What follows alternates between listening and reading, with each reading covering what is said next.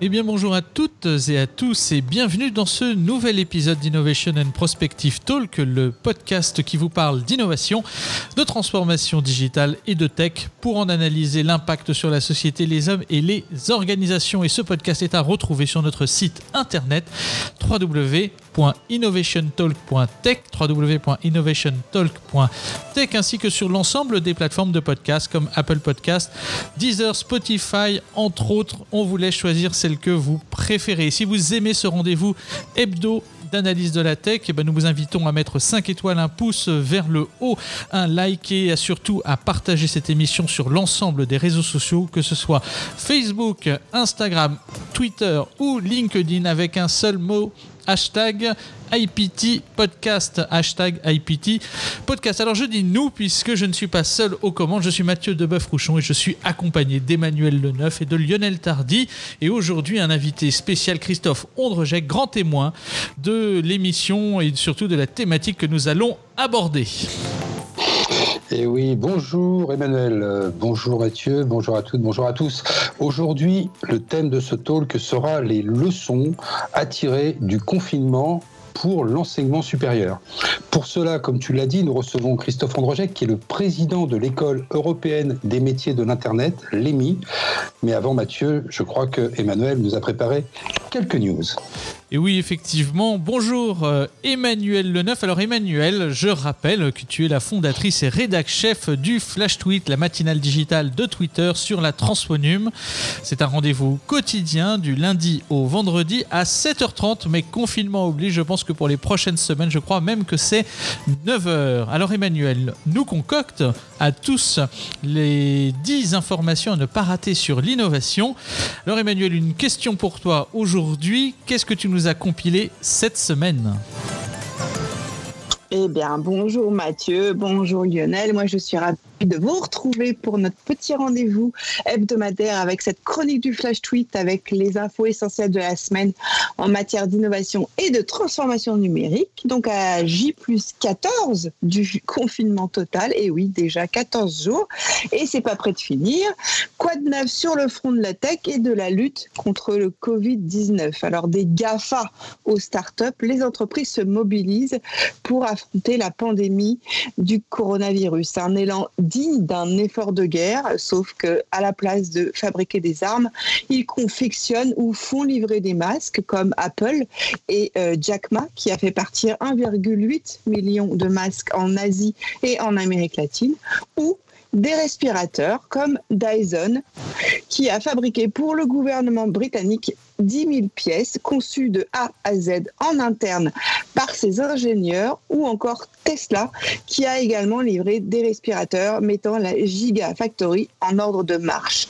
Microsoft, de son côté, a adapté ses formations en ligne pour soutenir le e-learning.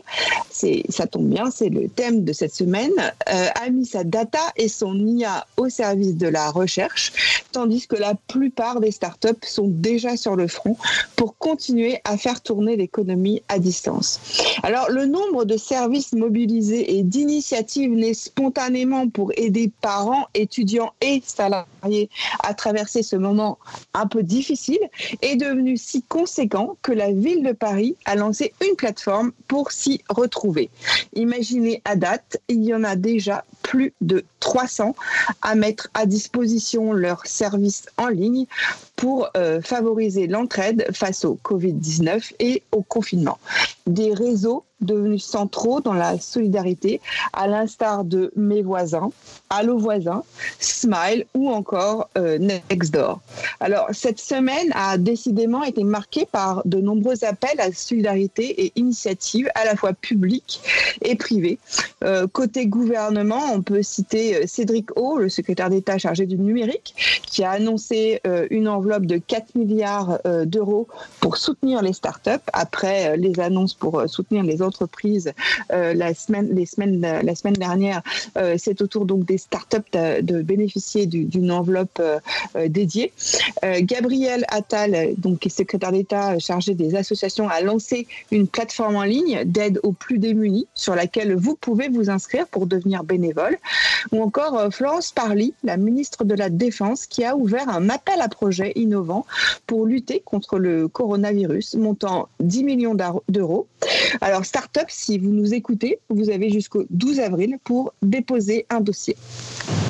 Côté société civile, des artistes et entrepreneurs, euh, entrepreneuses se mobilisent avec l'opération de soutien Protège ton soignant via une cagnotte Litchi à laquelle vous pouvez encore contribuer.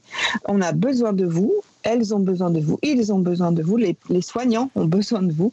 Il y a déjà trois commandes de matériel qui ont été livrées aux hôpitaux français, avec des respirateurs, des masques, etc. Bref, une initiative à, soutenir euh, et, à diffuser le plus possible parce que bah, les soignants ont besoin, comme vous le savez, de masques et de euh, matériel. Enfin, je termine cette chronique avec un peu de tech for good combiné à de l'ingéniosité humaine. L'enseigne Decathlon s'est retrouvée au cœur des solutions pour les malades du euh, coronavirus. La raison est que son masque de plongée EasyBreath est utilisé par de nombreux médecins en Italie pour aider les malades à respirer. La partie tuba a été remplacée, sous contrôle de médecins bien évidemment, par une valve imprimée en 3D. Cet objet n'a jamais aussi bien porté son nom. Alors cependant, précision utile en ces temps de psychose, Decathlon s'est fondu d'un communiqué officiel pour demander au public de ne pas modifier le masque par eux-mêmes, car cela pourrait impacter son fonctionnement. À bon entendeur, salut. Cependant, la marque vient aussi de préciser que, euh, vu la demande des, euh, soignants, ils allaient euh, conserver l'intégralité du stock pour les soignants et ne plus mettre à la vente le masque de plongée EasyBreath. Bref, on le voit, la résistance s'organise et quand la tech est unie et utile, on ne peut qu'applaudir. À ce propos, nous n'oubliez pas ce soir de vous mettre à la fenêtre pour applaudir le personnel soignant et leur mettre un peu de baume au cœur. Sur les réseaux sociaux et dans les reportages, ils disent combien ça leur fait du bien. Alors, n'hésitez pas. Voilà, c'est fini pour aujourd'hui. Si vous voulez en savoir plus, vous pouvez retrouver le Flash Tweet Hebdo sur le site du Flash Tweet et je vous dis à la semaine prochaine. En attendant, pour des nouvelles fraîches du lundi au vendredi, bah, rendez-vous sur Flash Tweet de à 9h, comme tu l'as dit Mathieu, et à 19h30 pour le replay. À vous les studios pour la suite de ce podcast Innovation and Prospective Talk 100% Transphonum. Eh bien, merci Emmanuel pour toutes ces infos fraîches que tu nous as euh, donné ce best-of. Et donc, on passe à la thématique du jour. Alors, Lionel, c'est quoi la grande thématique du jour, le dossier de la semaine? Eh bien Mathieu, aujourd'hui nous allons aborder l'enseignement supérieur, plus exactement des leçons qu'il peut tirer du confinement actuel par rapport à notre situation. Pour parler de ce sujet, nous avons le plaisir de recevoir Christophe Ondrejec qui nous a gentiment libéré un peu de son temps dans son planning bien chargé en ce moment puisque Christophe est depuis octobre 2016 le président d'une école parisienne qui est l'EMI, l'école européenne des métiers de l'Internet, dont les locaux se trouvent au Palais Brognard. C'est très sympa, c'est l'ancienne bourse de Paris. En tout cas, cette école a été fondée en 2011 par trois dirigeants emblématiques de l'Internet français.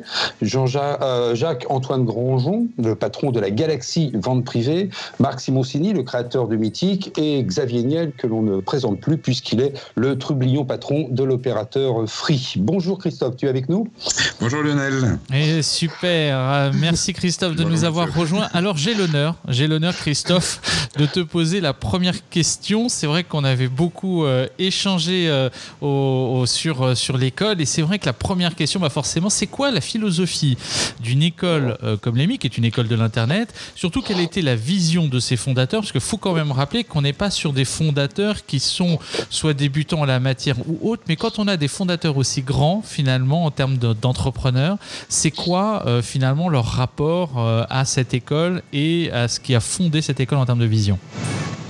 Je pense que la vision a quand même beaucoup évolué depuis la création en 2011, mais euh, à la base, l'idée était vraiment de former, on va dire, euh, des, jeunes euh, de manière opérationnelle sur les métiers du web. Quand on revient en 2011, en fait, le, web, et on va dire, à ses balbutiements, alors il y en a déjà depuis quelques années, mais il n'y avait pas encore de forme de professionnalisation sur, sur ces métiers. Avec l'éclosion du, du, développement, du design, du marketing, voilà, l'idée c'était vraiment de former des jeunes, une nouvelle génération, qui allait être à même de produire euh, par rapport, on va dire, à tous ces nouveaux métiers. Euh, toi, tu as toi, tu as rejoint euh, l'EMI en, 2014 et euh, tu en es le président donc depuis octobre 2016. Euh, tu dis que l'école a beaucoup évolué. Donc, quelle a été ta, ta, feuille de route quand tu es quand tu es arrivé et quand surtout tu as pris la présidence? Alors, avant d'arriver, avant de reprendre la présidence, donc moi je m'occupais principalement de la partie pédagogique. Euh, l'idée était justement au tout démarrage de, euh, redynamiser un petit peu euh, les cours, la pédagogie et de manière globale le, positionnement de, l'école. depuis 2016, c'est vrai qu'il y a eu une nouvelle dynamique avec la volonté aussi de d'exister non pas juste avec des métiers opérationnels, mais aussi de former à terme, on va dire les managers euh, les encadrants de ces nouveaux métiers. Donc l'idée était de, euh, passer, on va dire, du stade de, de, jeunes qui sont capables de faire, de produire, à des jeunes qui sont capables de comprendre euh, des problématiques un peu plus complexes et d'avoir, on va dire, une, une dimension un peu pluridisciplinaire dans ces métiers. Alors c'est vrai que ces, ces métiers sont, sont, larges, ils sont euh, complexes parce qu'ils évoluent. Avant il y avait Monsieur Internet, maintenant il y a plein de Monsieur Internet qui ont chacun leur spécialité. Et c'est vrai que si on t'a aujourd'hui sollicité pour, euh, bah, pour parler, bah, c'est tout simplement pour évoquer aussi euh, cette agilité mentale, cette agilité méthodologique, bah, tout simplement pour assurer la continuité des, des enseignements à l'heure du confinement. Alors globalement, c'est quoi, qu'est-ce qui se passe en ce moment par rapport à, l'EMI, comment est-ce que tu arrives à, maintenir euh, les, services, euh, la pédagogie et tout ce qui va avec? Alors c'est vrai que c'est un peu particulier. Euh, on s'attendait pas à vivre une année si mouvementée entre euh, des grèves qu'on a pu avoir en début en fin d'année, on va dire 2019, euh, et on va dire cet épisode, de, on va dire de, de crise sanitaire qu'on traverse. on a appréhendé un petit peu différemment les choses. Alors par rapport, on va dire déjà à décembre, c'est déjà plus simple dans le sens où pendant la, période des grèves, on avait déjà mis en place, on va dire, des systèmes de, de cours à distance euh, en e-learning ou en blend euh, ou autre. Euh, mais la problématique était différente dans le sens où on avait à la fois des étudiants qui étaient en présentiel et à la fois des étudiants en distancié. Là, avec le confinement, ça nous simplifiait un petit peu la vie, entre guillemets, dans le sens où 100% des participants, qu'ils soient pédagogiques, qu'ils soient au sein même de l'école, au niveau de l'administration, de l'encadrement pédagogique et des étudiants, sont en, en distancié. Donc du coup, ça fait qu'il n'y a plus qu'un seul canal de communication par rapport à ça. Donc ça simplifie déjà beaucoup les échanges. Euh, maintenant, qu'est-ce qui a été mis en place, on va dire, au, niveau de, de l'EMI? Euh, bah, C'était une bascule, on va dire, de 100% des cours sur des, euh, des outils de visio, visioconférence. Alors nous, on, utilise, je ne sais pas si j'ai le droit de le nommer, un, un, grand GAFA qui a mis en place différents outils. on n'a pas de, copyright. Hein.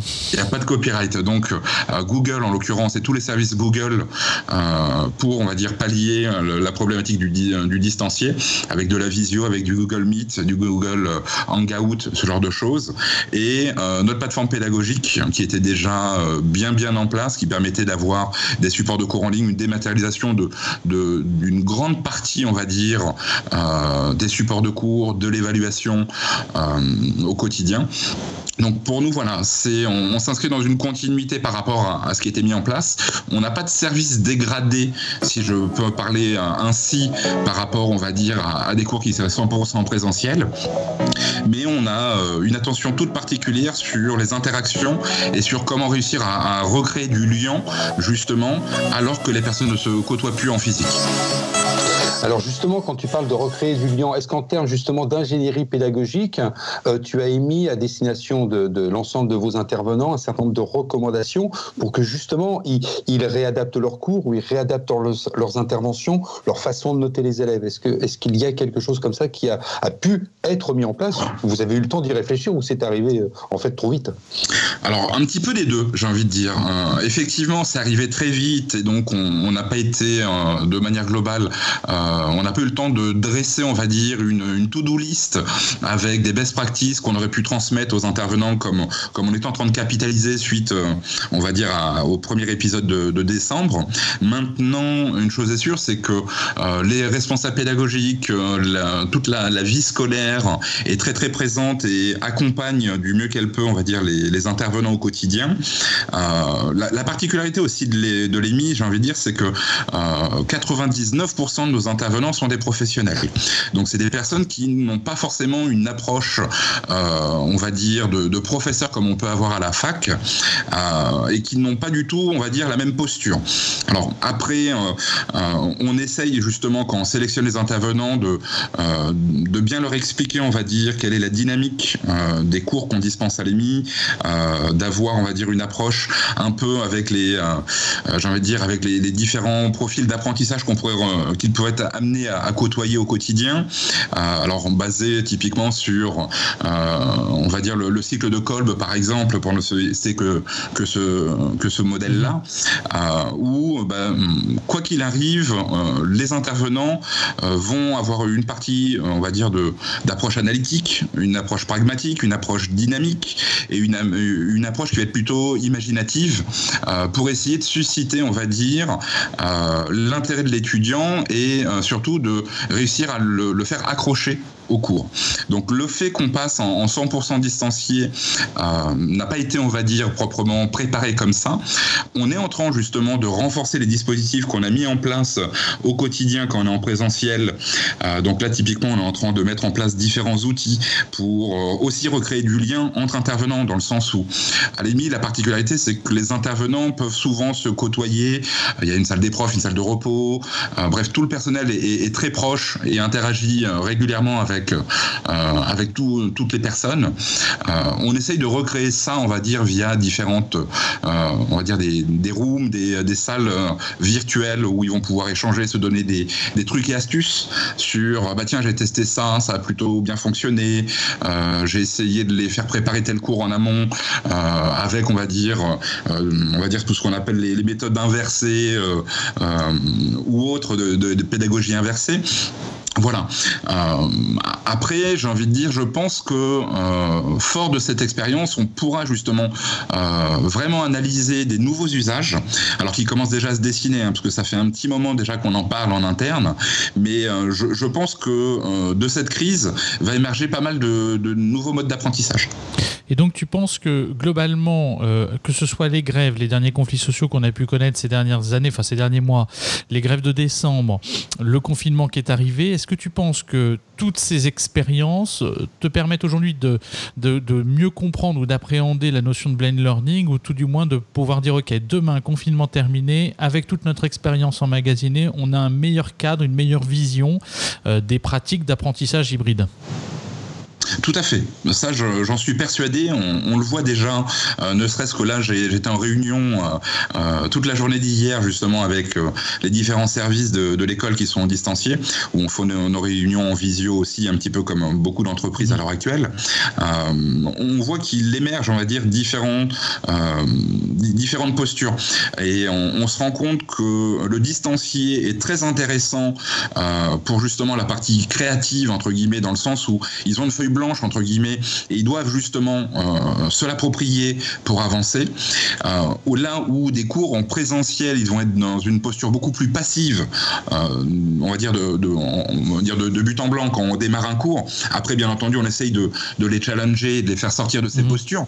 Mais du coup, voilà, on voit que quand on est sur un, système en distancié, on va pas stimuler les, on va dire les, les mêmes compétences et on va pas développer justement ces mêmes compétences de la même manière mais je pense que voilà, euh, en faisant un, couple entre du, du, distancié, du présentiel, pour arriver à quelque chose en, blend, euh, on, a quelque chose qui tient vraiment la route et qui est vraiment euh, nouveau, on va dire, dans, dans le système éducatif français. Ok. Et donc ça te permet finalement euh, de mieux appréhender ces rythmes de modules parce qu'on sait effectivement la complexité qu'il peut y avoir un à animer. Hein. Lionel, c'était euh, pas plus tard qu'il y a quelques jours, 8 heures d'affilée par jour en, distanciel, synchrone, faut quand même le dire. Donc ce qui est effectivement une, masse de préparation aussi différente et une autre fatigue que l'on peut avoir que quand on transmet en, live. Donc effectivement, il y a une confrontation qui est, assez intéressante sur ces sujets. Mm-hmm. Après, je pense qu'aussi la, la différence, on va dire, qu'il va y avoir entre le distancié et le, euh, et le présentiel, c'est que la préparation justement du cours ne va pas être la même. Ça, l'intervenant, je pense, euh, vous l'avez bien en tête, hein, il y a tout ce qui on va dire, ce qu'on appelle les heures induites dans le jargon de, euh, de, de, la formation, c'est-à-dire tout le travail de préparation en amont pour un cours ou autre, n'est pas du tout le même quand on va être sur du distancié et du présentiel. Ok, donc c'est vrai que c'est des, questions. Lionel? Oui, c'est vrai que tu es en, train de nous dire qu'il y a un certain nombre de difficultés que l'on peut cerner, par exemple des écueils qui peuvent être à la fois techniques et euh, de liaison, parce qu'on sait bien que les réseaux, c'est pas forcément toujours magnifique, et moi je le sais par expérience pour avoir été euh, confronté à, la problématique, notamment avec les outils euh, de Google, qu'il est préférable que tous les élèves déconnectent leur micro, déconnectent les, les caméras pour être sûr que le flux audio, il soit dans un sens, et puis de temps en temps avec trois ou quatre personnes seulement qui interviennent. En plus, c'est un peu plus compliqué à manager la cacophonie. Donc on, a, on a ce type d'écueil. On a un écueil organisationnel parce que, comme tu venais de le dire, eh bien pour euh, les intervenants, ça peut faire une augmentation de leurs heures induites pour la préparation des cours. Et puis on a aussi des matières qui, se, qui sont très ancrées dans le réalisme, comme toutes les matières de développement, et que là, c'est relativement compliqué d'aller aider un élève derrière sa table, derrière le sujet propre qu'il a effets qui sont les, effets psychologiques, puisque finalement l'élève se retrouve en isolement par rapport au groupe. Donc au, final, l'ensemble de ces écueils euh, peut-il être pondéré pour que justement euh, de nouveaux formats globaux puissent enrichir, enrichir l'offre d'une école? Clairement, j'en suis persuadé. Je, pense qu'en fait, euh, l'avenir, on va dire, de la formation va être d'avoir, bien entendu, une valeur ajoutée en présentiel. alors, à l'heure actuelle, la valeur ajoutée d'un cours en présentiel ça va être surtout des interactions humaines, ça va être des retours d'expérience, des retours de terrain euh, qui ne s'apprennent pas dans un livre, justement, qui se vivent, euh, des mises en situation aussi. Alors après, grâce à l'alternance, ça permet aussi de, faire évoluer un, jeune et de, l'amener vers un, nouveau métier. Mais donc voilà, toute cette partie présentielle est nécessaire. La partie distanciée, pour moi, peut euh, justement être là un renfort au, quotidien. Typiquement, l'étudiant qui va suivre un cours demain que sais-je, hein, de développement, de design, de, euh, on va dire même de BTP ou autre, etc. Euh, arriver chez lui, va se retrouver seul face à des devoirs à réaliser, face à une révision, une compréhension de sa journée ou des différentes notions qu'il a pu aborder. Bah, là, on va dire, le, le online va pouvoir venir renforcer et venir compléter la formation. Typiquement avec des tutoriels, avec euh, des mises à disposition de, cours, avec des MOOC qui vont venir vraiment en complément euh, de, la formation en présentiel. Et je pense que le, mélange de ces deux va permettre justement de, stimuler différentes, euh, différents savoirs. Quand, on parle, on va dire, de, des référentiels de compétences dans la formation, on va parler de savoir-faire, de savoir euh, comportementaux, de savoir expérientiel.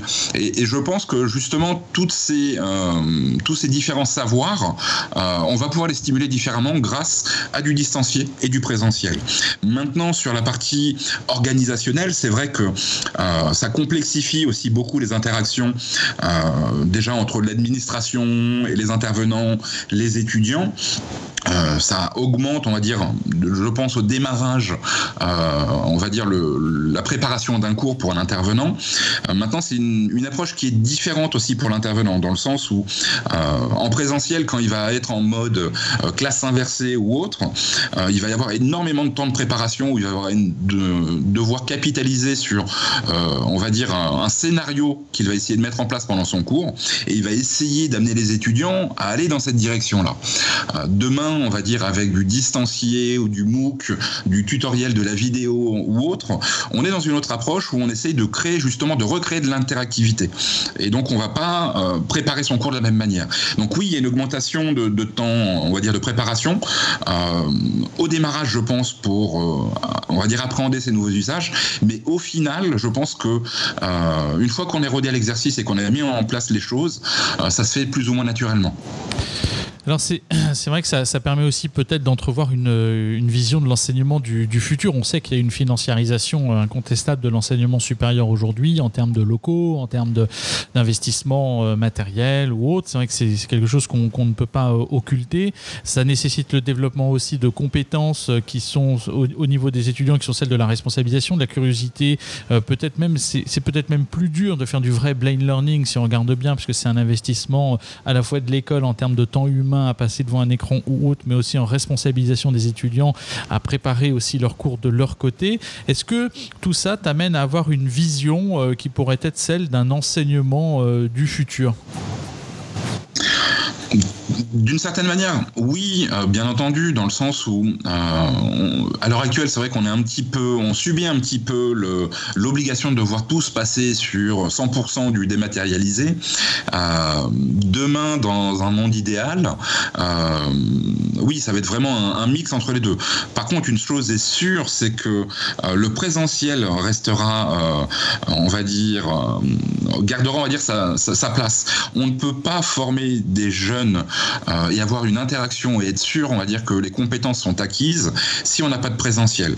Donc, quoi qu'il arrive, l'enseignement du futur, ça sera un lieu, ça sera euh, des locaux, ça va être des enseignants en place, ça va être des fonctions euh, diverses et variées qui vont être présentes pour aider l'étudiant à monter en compétences au quotidien, mais en fait, vraiment avec, voilà, un, un support dématérialisé et au besoin, en fonction des problématiques. Demain, on peut avoir un intervenant qui est bloqué à l'autre bout du monde ou pour, pour X ou Y raison travaille à l'autre bout du monde qui va pouvoir intervenir euh, en distancié grâce à de la visio, grâce à différents services, on va dire, de, euh, e-learning ou autre. Donc je pense que c'est vraiment ce mix des deux euh, qui va faire l'école de demain. Oui, ça veut dire que l'école de demain, elle est en, route. Les événements actuels l'ont peut-être euh, précipité. En tout cas, euh, par rapport à ces événements s'y adapter, ça veut dire être en capacité peut-être demain de modéliser cet enseignement du futur, comme tu viens de le décrire, modéliser les différentes briques, quelles sont celles qui sont importantes à être en présentiel, quelles sont celles qui seront importantes en pédagogie inversée, quelles seront celles qui seront importantes en, euh, en, en visio ou en audioconférence, que ce soit du coaching ou que ce soit certaines parties qui soient des confrontations avec, avec les enseignants, on a bien compris. Euh, il y a une, dernière question, il y, a un, souci quand même qui, se pose aujourd'hui, euh, et alors pas simplement pour les étudiants hein, de, l'enseignement supérieur, mais, mais pour les lycéens par exemple qui sont en terminale et qui vont passer le bac. Aujourd'hui, et on ne sait pas à l'heure où on enregistre combien de temps on restera encore confiné chez nous, est-ce que, est que tu penses qu'il est possible d'organiser et d'accréditer les évaluations en vue de l'obtention de diplômes sur une période de confinement? C'est une réelle question.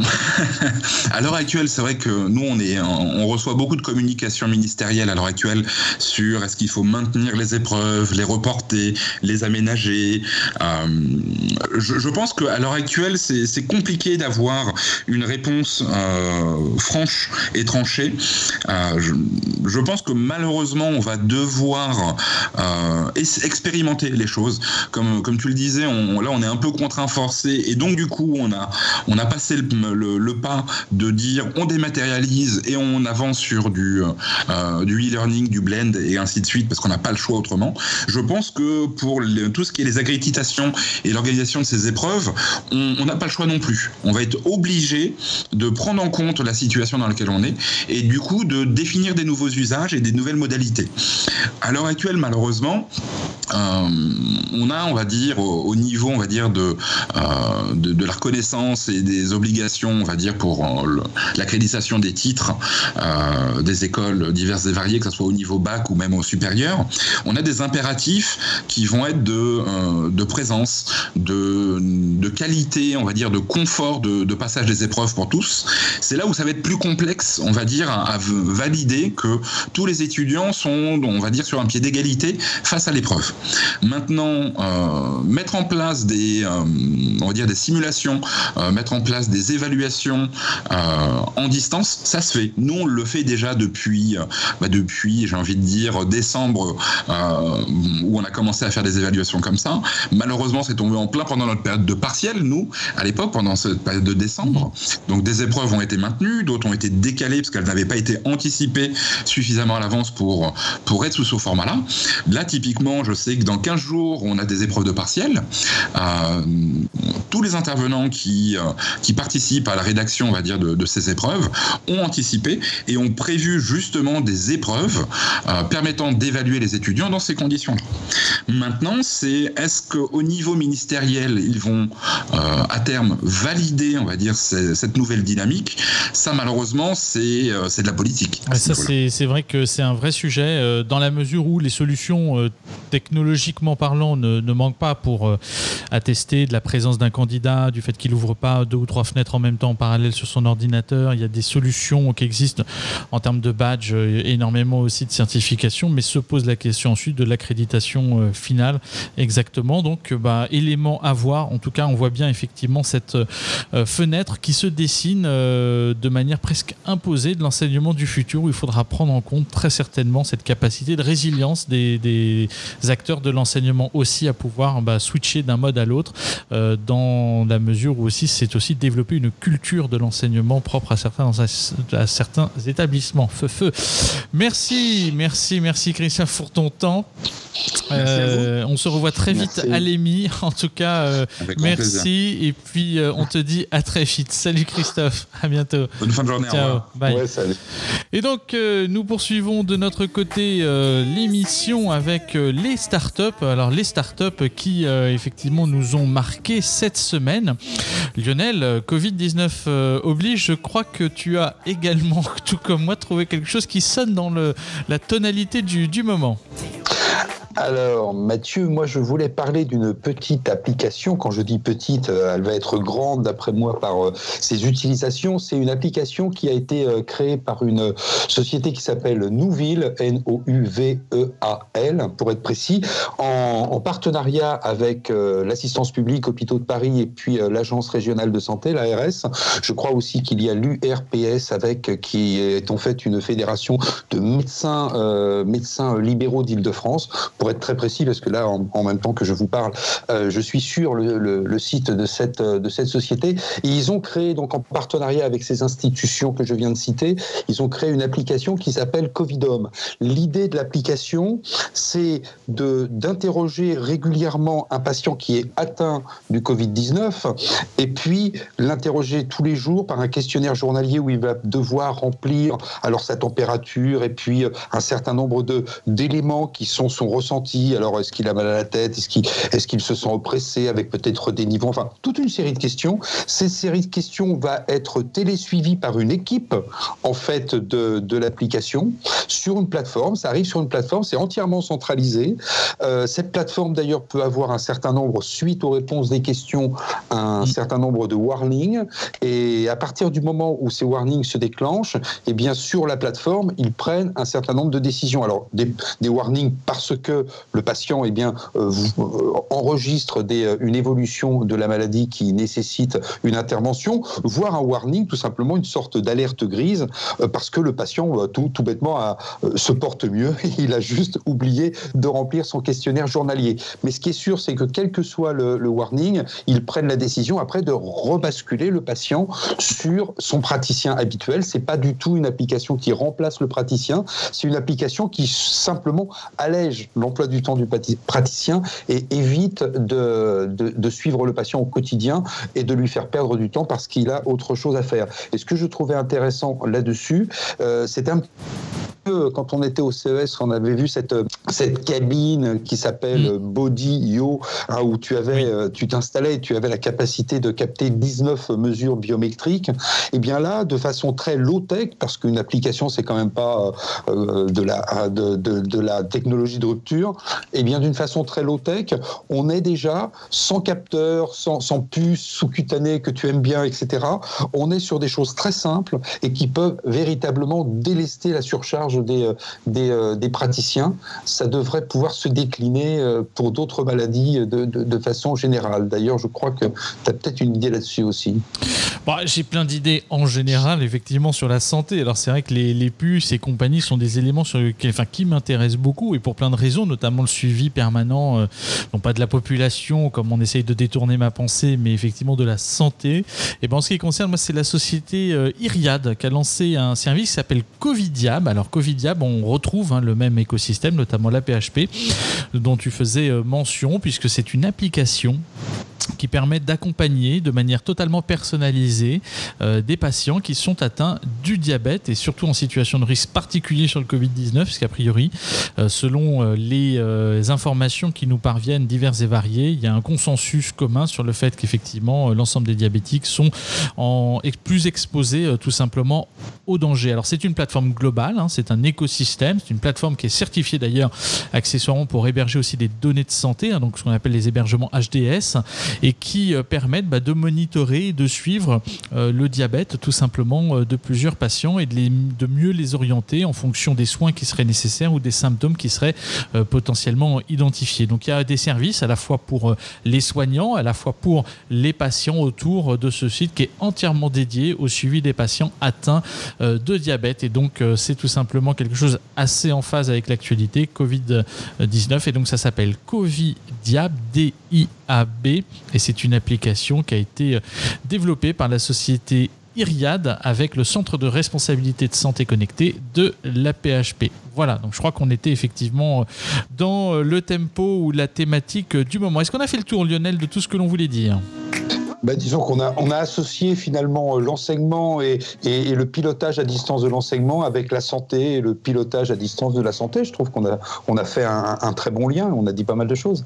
Effectivement, voilà. Donc ce sera le, le, le mot de la fin. J'en perdais mon oreillette tellement le studio est petit. Il faut savoir qu'on est chacun de nos côtés respectifs. Hein. On est euh, en confinement, donc naturellement, euh, nous ne nous voyons pas avec Lionel, ce qui change de d'habitude. Voilà, merci à tous de nous avoir écoutés. Merci à tous d'avoir écouté donc Innovation and Prospective Talk. Retrouvez-nous maintenant bah, sur euh, Apple Podcast ou l'ensemble de vos plateformes de podcast favorites, ainsi que notre site internet innovationtalk.tech, innovationtalk.tech vous retrouverez l'ensemble de nos épisodes. Et si vous avez aimé cette émission, bah, n'hésitez pas à tout simplement mettre 5 étoiles, le pouce vers le haut, à la partager sur les réseaux sociaux, que ce soit Facebook, Instagram, LinkedIn ou Twitter avec un seul hashtag IPT podcast, IPT podcast. Je suis Mathieu de Boffrouchon. J'étais accompagné aujourd'hui d'Emmanuel du Flash Tweet et de Lionel Tardy. Et Mathieu, aujourd'hui, nous recevions euh, avec plaisir Christophe Ondrejec, donc le président de l'EMI. Et puis encore une chose, en cette période de Covid, prenez tous soin de tous. Et la semaine prochaine, je crois que nous resterons dans l'enseignement, mais nous vous parlerons des plateformes de vidéo formation. Exactement, avec euh, Michael Lochem qui sera notre invité. Et bah très vite à tous et surtout restez chez vous. Bye bye.